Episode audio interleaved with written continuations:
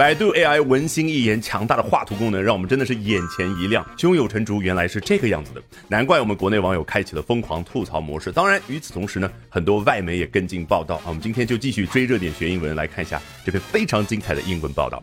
Robin Li, billionaire founder of Chinese internet search leader Baidu, underwhelmed everyone by trotting out a pre-recorded demo at a live event. When unveiling its ChatGPT rival ErnieBot，不用担心，待会儿用我独特的画面感学英文的方法，到了末尾你全文裸听一遍，一下就能听懂，好不好？So Robin Lee 啊，就是李彦宏他的英文名字。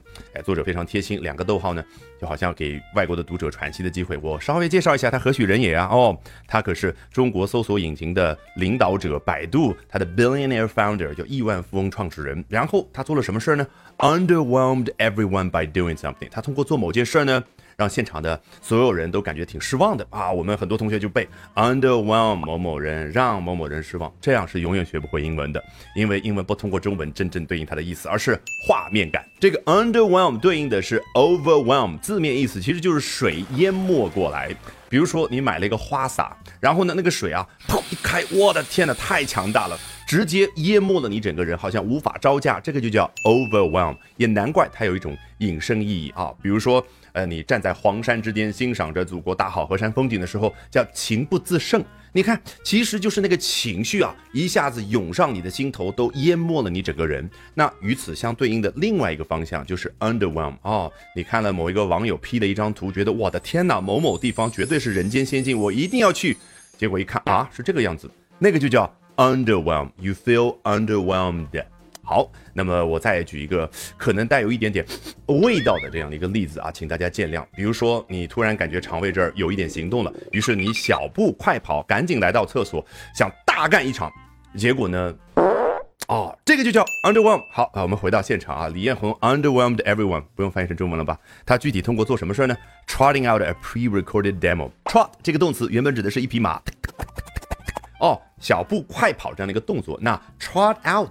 是不是对应一种画面感，把这匹马拉出来溜一溜？那 trot out 是不是在口语当中也好，在这样的书面语当中也好，很容易引申出来说展示某样东西，而且有一种快速展示的感觉。那李彦宏快速展示的是什么呢？A pre-recorded demo，预先录制好的展示，也就是我们平常所说的叫录播版的展示。好，at a live event，但是在一个现场的活动当中，所以你看 pre-recorded 和 live 前后产生了一个强烈的对比。好，后面呢 when 也具体说到他当时做什么事儿呢？Unveiling its ChatGPT rival。ErnieBot 啊，veil 这个词做名词讲指的是面纱，所以 unveil 啊就对应咱们中文所说的揭开它的面纱，好像掀起盖头的感那盖头里面究竟是谁呢？就是百度的文心一言，它也是 ChatGPT 的 rival 啊，就是竞争对手。那文心一言有一个非常可爱的英文名字，就这儿的 ErnieBot。接着来看下面这一段啊，搞笑的部分开始了啊。Hilarious images generated by the Ernie bot started to surface online earlier this week as users found the chatbot drew a turkey, the bird, when asked for the country turkey, and a crane, the bird,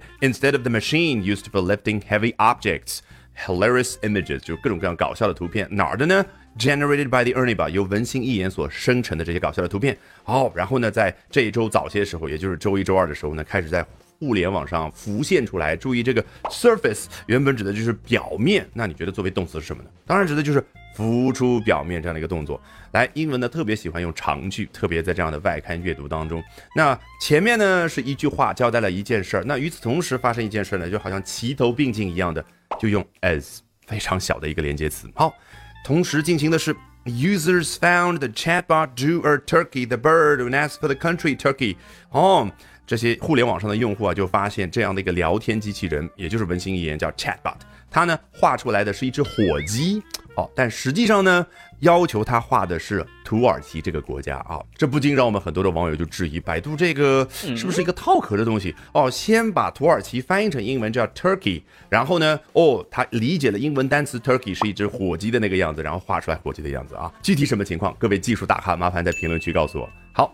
And a crane, the bird, instead of the machine used for lifting heavy objects。然后呢，要求他画 the machine 啊，也就是起重机啊，去拎那些重物的起重机的时候呢，哎，他画出来的却是一只仙鹤的样子。为什么会发生这种事儿呢？很多网友啊，英文有一点基础的都知道，这个 crane 有两层意思，一个是起重机，另外呢也是仙鹤。那么我们就猜测，明明我说画一辆起重机，哦，看来百度的这个 AI 先把它翻译成了英文，draw a crane。然后英文理解成仙鹤的那个样子。那有可能有不少小伙伴会问，外国人为什么 a crane 会有两种不同的画面，两个不同的事物呢？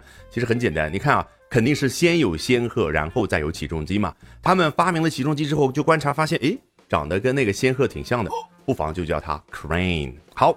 These images were generated in spite of the Chinese language prompts and use of completely different characters for each word。这一部分讲的内容我刚刚已经解释过了。他说啊，这些图片呢是在什么样的情况之下生成的？In spite of the Chinese language prompts，是用中文这种语言所提供的提示性的话。Prompts 就是你输入到百度 AI 里面那个提示性的话，哎，画一辆起重机，画土耳其这个国家，这些就叫 Chinese language prompts。然后还有什么呢？Use of completely different characters for each word。为了每一个词所用的这个汉字都不一样，对呀，起重机和仙鹤是完全不一样的汉字，所以我们中文表达出来是很明确的。土耳其和火鸡完全是两码事儿。好，出现了丰富的画面感之后，从头到尾我们承诺过的啊。